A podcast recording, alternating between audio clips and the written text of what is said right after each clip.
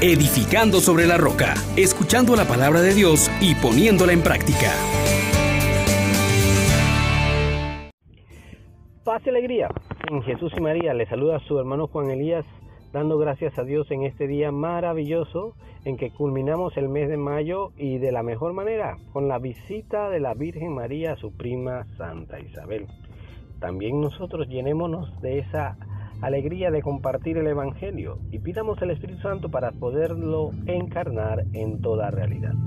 Oh gran poder de Dios, enciéndenos en tu fuego el amor. Oh Espíritu que viene de lo alto, llénanos de Dios. Oh Espíritu, óleo santo, úngenos en el amor. Hoy hermanos les invito a que meditemos en una de las dos posibles lecturas que nos da para este día de fiesta y tomamos el capítulo 12 de la carta a los romanos, versículos del 9 al 16.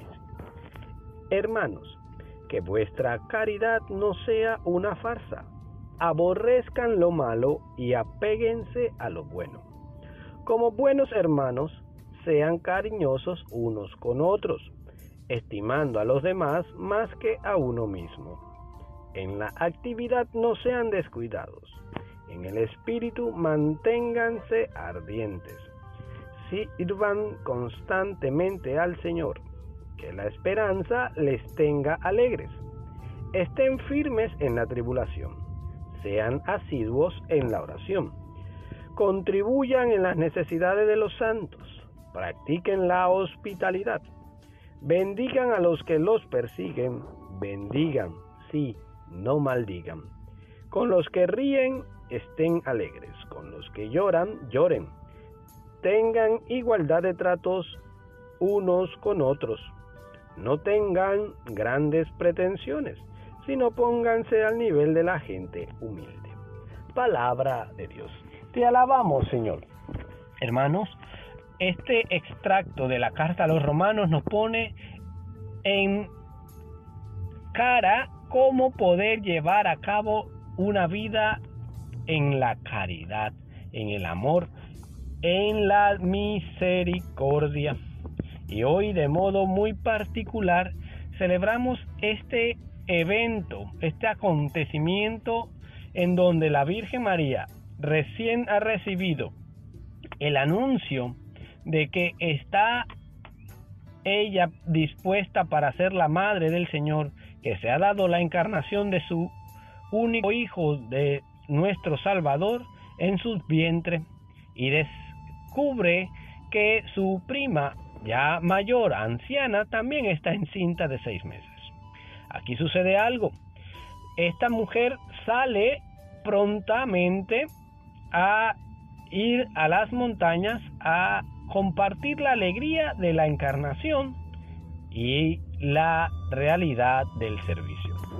Hoy hay un himno muy hermoso en el que yo te invito a que mires este llamado que nos hace San Pablo hoy para vivir una caridad efectiva. Dice, la Virgen Santa, gravidad del Verbo, en ala del Espíritu camina.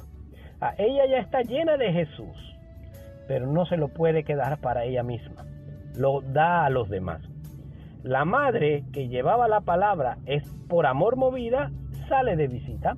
Quien recibe a Jesús no se puede quedar tranquilo y lo tiene que compartir. Tiene que salir a llevar esta noticia.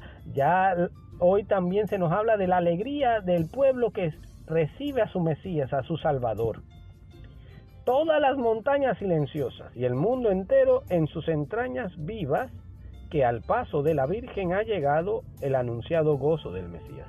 Ah, nosotros esperamos una noticia que de verdad alegre el corazón. Y es precisamente esta. Jesús está en medio de nosotros. Ahora podemos llevar a cabo una vida distinta. Alborozado Juan por su Señor, en el seno feliz se regocija y por nosotros rinde el homenaje y al Hijo Santo da la bienvenida. Nuestra actitud también debe ser esta, hermano. Dios nos está visitando en la Virgen María Dios nos está acercando a la realidad de la salvación, del gozo que transforma la vida. Por esto, rindámosle el homenaje de nuestra alabanza de nuestro reconocimiento, pero también de nuestra disposición. Bendito en la morada sempiterna aquel que tú llevaste peregrina, aquel que con el Padre y el Espíritu al bendecirte a ti nos bendecía. Y es que esta es la actitud de quien reconoce que Dios está en medio de nosotros, llenándonos de alabanzas, de regocijo, porque Dios ha venido a cancelar nuestra condena, porque nos ha librado de nuestros enemigos, porque ya no tenemos miedo, porque Dios ahora nos impulsa a una realidad de amor, una realidad que tenemos que tomar en serio. Hermanos, este día de la visitación nos compromete a nosotros a no llevar una caridad llena de farsa, a determinarnos a aborrecer lo malo y a pegarnos a lo bueno, a tratarnos como hermanos con cariño, con ternura.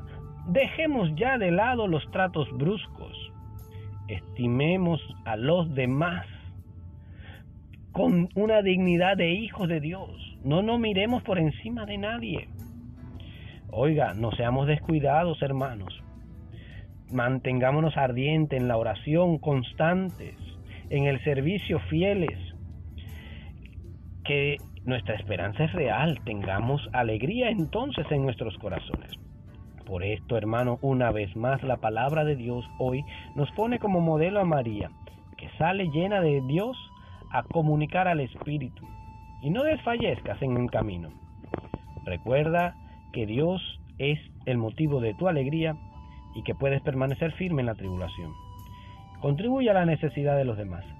Y saber acoger es un don precioso. Acojamos pues la visita que Dios nos hace en la Virgen María y como ella también dispongámonos a servir.